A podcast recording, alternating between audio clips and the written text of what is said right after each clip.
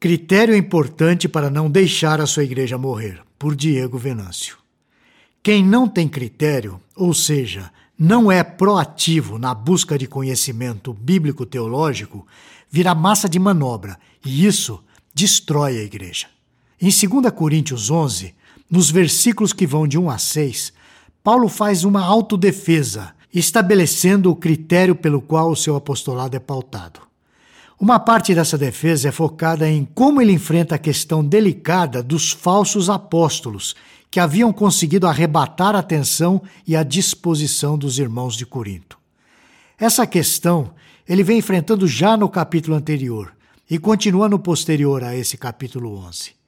De maneira geral, nós temos a tendência de andarmos distraídos, muitas vezes não fazendo distinção entre as coisas, afrouxando o critério. Não entendemos muito bem a implicação das coisas teológicas na igreja. Falta-nos critério. Somos indiferentes, não entendemos a sua necessidade. Muitos irmãos nossos não conseguem perceber a diferença entre a pregação de pastores que são fiéis e os que são infiéis à palavra. Via de regra, os falsos mestres se valem da pompa, do poder retórico, das piadas para envolver os incautos. Essa realidade é um problema seríssimo nesse tempo inclusivista em que vivemos. Não é possível fazermos esse tipo de confusão. Nesses nossos dias, é preciso ter muito discernimento. É preciso saber onde está a verdade, onde está o verdadeiro evangelho. Precisamos entender que o evangelho é exclusivista faz afirmações contundentes e não podemos abraçar aquilo que é oposto a essas afirmações. Se o Evangelho afirma que Cristo ressuscitou dos mortos, não podemos abraçar como verdade o islamismo, que afirma que Jesus foi um bom homem, um profeta, inferior a Maomé e que não ressuscitou dos mortos. Também não podemos nos coadunar com as testemunhas de Jeová, que colocam Jesus no nível inferior ao de Deus, como um profeta que não deve ser adorado porque não é o verdadeiro Deus. O nosso critério deve ser claro: Jesus é Deus e nada menos do que isso. Não podemos receber como irmão aquele que se diz evangélico e ao mesmo tempo é teologicamente liberal não crendo na ressurreição do corpo, no reino de Cristo estabelecido na igreja e através dela. Não pode ser nosso irmão quem não crê na inerrância das Escrituras ou adiciona ideologias ao Evangelho para sanar, entre aspas, possíveis falhas ou pontos cegos. Essas ideias acabam transformando o momento e o local de pregação do Evangelho num lugar de ensino teológico. Nosso critério é claro a Bíblia é totalmente a palavra de Deus e não contém erros. O nosso critério é que o Evangelho é completo e, se formos obedientes a ele, não precisamos de nenhuma ideologia para completar qualquer coisa que seja. Nós precisamos assumir a responsabilidade sobre o púlpito das nossas igrejas. Temos que assumir, em forma de compromisso, que a igreja e a sua fidelidade depende de todos nós e não apenas de seus líderes e pastores. Essa responsabilidade é de cada irmão. Aquele que não é proativo em relação à doutrina torna-se massa de manobra e é levado por todo o vento de doutrina, como diz Paulo em outra carta. A falta de critério mata a igreja, e é isso que está acontecendo aqui na igreja de Corinto. Vejamos, a falta de critério ou ingenuidade força a insensatez. Lemos em 2 Coríntios 11:1 o seguinte: Quisera eu me suportasses um pouco mais na minha loucura. Suportai-me, pois. A falta de critério, ou melhor, o critério errado da igreja de Corinto, faz o apóstolo agir com certa insensatez. Defender ou se gloriar na visão do apóstolo é loucura e ele se vê obrigado a fazer o que reprova. Vejamos o ensino de Jesus sobre o assunto. Em Mateus capítulo 6, versículo 1, Jesus diz: Guardai-vos de exercer a vossa justiça diante dos homens, com o fim de serdes vistos por eles. Doutra sorte, não tereis galardão junto de nosso Pai Celeste. Em Lucas 14, versículos de 7 a 11, temos: Reparando como os convidados escolhiam os primeiros lugares, propôs-lhe uma parábola. quando por alguém fores convidado para um casamento, não procures o primeiro lugar, para não suceder que, havendo um convidado mais digno que tu, vindo aquele que te convidou, e também a ele te diga: dá o lugar a esse, então irás envergonhado ocupar outro lugar. Pelo contrário, quando for desconvidado, vai tomar o último lugar, para que quando vier o que te convidou, te diga: Amigo, senta-te mais para cima. Ser-te-á isto uma honra diante de todos os mais convivas. Pois todo o que se exalta será humilhado, e o que se humilha será exaltado. O ensino de Jesus tem o princípio de que o reconhecimento daquilo que fazemos aqui se dá em secreto. E ainda, muitas coisas terão sua recompensa somente na ressurreição. Não devemos, de forma alguma, buscar reconhecimento de homens ou a glória humana. Por isso, Paulo mesmo reconhece que o que ele está fazendo é uma insensatez, uma loucura, mas é necessário fazer. Esse comportamento é um apelo que Paulo faz à igreja. Ele diz agora: Suportai-me, pois. Em 1 Coríntios 1, versículo 17, Paulo explica que existe uma diferença grande entre o trabalho que ele veio a desenvolver na igreja e o trabalho que esses falsos apóstolos estão desenvolvendo. Vejamos em 1 Coríntios 1,17. Porque não me enviou Cristo para batizar, mas para pregar o Evangelho, não com sabedoria de palavra, para que se não anule a cruz de Cristo. Existe uma diferença gritante de interesses. Enquanto Paulo deseja que a obra de Cristo, o nome de Cristo, seja exaltado, evidenciado em tudo, os falsos apóstolos querem ter a sua sabedoria evidenciada, a sua eloquência louvada, o seu jeito comunicativo atraente, contemporâneo, louvado. Quanto ego, quanta autopromoção, Quanta inutilidade! É como se Paulo se rebaixasse ao nível daqueles irmãos para poder trazer a verdade ao lugar certo. Parafraseando o pensamento de Paulo, aqui seria: já que vocês só valorizam e dão audiência àquilo que é visível, moderno, eloquente, vou mostrar a vocês que se eu quisesse, poderia ser assim. Dessa forma, mantenham a sua atenção no que eu prego. A mensagem de Paulo é o critério que traz a pureza que a igreja deve ter. Lemos em 2 Coríntios 11, 2. Porque zelo por vós com zelo de Deus, visto que vos tenho preparado para vos apresentar como virgem pura a um só esposo, que é Cristo. Paulo usa assim, como em Efésios 5, a metáfora do casamento, para demonstrar o tipo de trabalho que ele faz com a igreja. O casamento naquela época era sob encomenda na maioria das vezes, casamentos arranjados.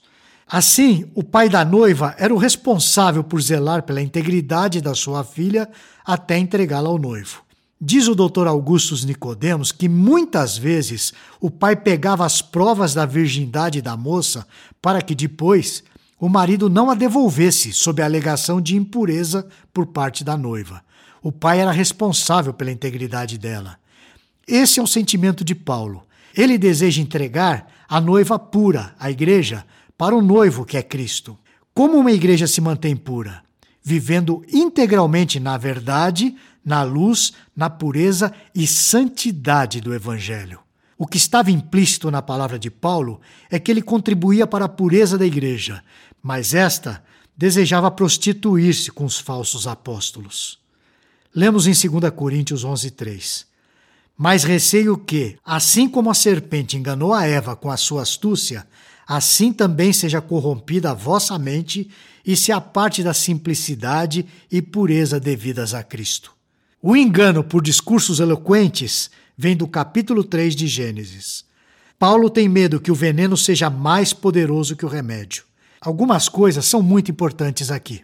A primeira é que Paulo trata como verdadeiro, real, inconteste, a descrição de Gênesis 3 sobre a queda.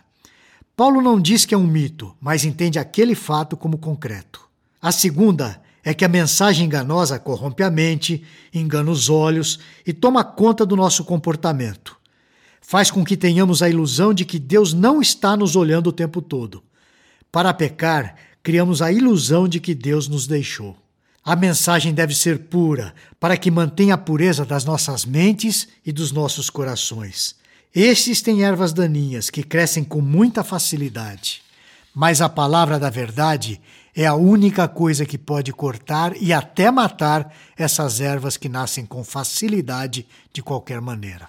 A terceira coisa que acontece é que, sem a verdade, somos separados da simplicidade e pureza próprias de Cristo. Quando tiramos os olhos de Cristo, começamos a ver muitas outras coisas. Essas outras coisas nos distraem e nos dão a impressão de que são muito importantes para o serviço, para o culto, para a vida da igreja e, consequentemente, para a própria vida. A nossa praxis ou a nossa prática fica complexa. Perdemos o começo e o fim das coisas. Ao darmos ouvidos aos falsos profetas, em vez de termos mais esclarecimentos, temos mais confusão. A filosofia é uma bênção na nossa vida, pois nos ensina a pensar. Mas o conhecimento filosófico deve servir para nos dar respostas dentro da perspectiva bíblica do pensamento, não para nos confundir ainda mais. Há pessoas que louvam a dúvida, amam não ter critério. Até entendo o que querem dizer quando afirmam que é melhor fazer mais perguntas do que dar respostas. Mas o problema é que eles nunca têm respostas para nada, não têm alicerce e, além disso, passam a fazer perguntas sem sentido. Então precisamos definir em quais âmbitos isso pode ser verdadeiro. A falta de critério nos leva a fazer perguntas ridículas, como: podemos redefinir a nossa sexualidade? Ou o conceito da felicidade é relativo? Ou então, será que devemos questionar os absolutos apresentados nos Dez Mandamentos? Ridículo, não é? A palavra de Deus, na maior parte dos seus pontos, é bem direta e não tem margem para dúvidas. O que gera dúvidas em relação à interpretação das Escrituras é a nossa pecaminosidade que não aceita as proposições feitas por Deus. Ao ouvirmos a voz da serpente, vamos nos afastando da voz de Deus. E acredite, a serpente não parou de sussurrar aos nossos ouvidos. Nós não paramos de tentar levar a nossa vida do nosso modo. Às vezes, pensamos que estamos vivendo a nossa vida conforme a nossa ideia, mas a ideia que estamos obedecendo é a da serpente. Na nossa vida não existe a neutralidade. Ou você ouve e obedece às propostas de Deus, ou vai obedecer à serpente. Tolerar falsos mestres é demonstração de uma igreja agonizante. Em 2 Coríntios 11:4, nós lemos o seguinte: Se, na verdade, vindo de alguém prega outro Jesus que não temos pregado, ou aceitais espírito diferente que não tendes recebido, ou evangelho diferente que não tendes abraçado, a esse de boa mente o tolerais. O que Paulo está tentando mostrar é o seguinte: quando o ladrão entra na sua casa, você vai tomar alguma providência contra ele se puder. A única coisa que não irá fazer é abraçá-lo e dizer: entre, fique à vontade, quer um café? Se o inimigo vem te atacar no meio de uma guerra, o que você faz é atacá-lo e não dar o peito para ele atirar. Veja o que a falta de critério faz com a Igreja de Cristo. Faz a igreja abraçar o inimigo, oferece a ele a oportunidade de disseminar o seu falso ensino. Olha o ensino que Paulo está combatendo. O comentarista Colin Crilson, em seu comentário sobre 2 Coríntios, mostra a forma como agiam os falsos apóstolos. Primeiro, procuravam ter uma aparência física imponente e eloquência arrebatadora. Segundo, cobravam uma taxa sobre cada sermão pregado. Terceiro, exibiam ascendência judaica impecável. Quarto, apresentavam experiências espirituais impressionantes. Quinto, mostravam realizações de sinais apostólicos. Sexto, exibiam a sua autoridade e poder. Sétimo, diziam que Cristo falava por meio deles. Oitavo, tinham um discurso triunfalista de sucesso sem sofrimento. Paulo está enfrentando os falsos apóstolos e os falsos mestres, não só do seu tempo, mas também do nosso tempo. Veja como esse tipo de mal que atacou a igreja de Corinto continua a atacar. A igreja é acusada de tolerar esses homens de boa mente. É por isso que Paulo se vê no direito de pedir paciência a eles, com a sua autoglorificação, com a sua apresentação de currículo. A falta de critério dos coríntios dá todo o campo para o inimigo. Nos versículos 5 e 6, Paulo inicia a defesa da sua capacidade. Porque suponho em nada ter sido inferior a esses tais apóstolos, e embora seja falto no falar, Não sou no conhecimento, mas em tudo e por todos os modos vos tenho feito conhecer isto. A igreja tinha falsos apóstolos em alta conta. Paulo diz que ele em nada é inferior a eles e, ironicamente, os chama de superapóstolos. O que foi traduzido como tais apóstolos é, na verdade, um sentido irônico que Paulo está usando, chamando-os de superapóstolos. Quando Paulo diz, embora seja falto no falar, está reconhecendo que ele é mais simples no falar, não usa aqueles artifícios de retórica para impressionar.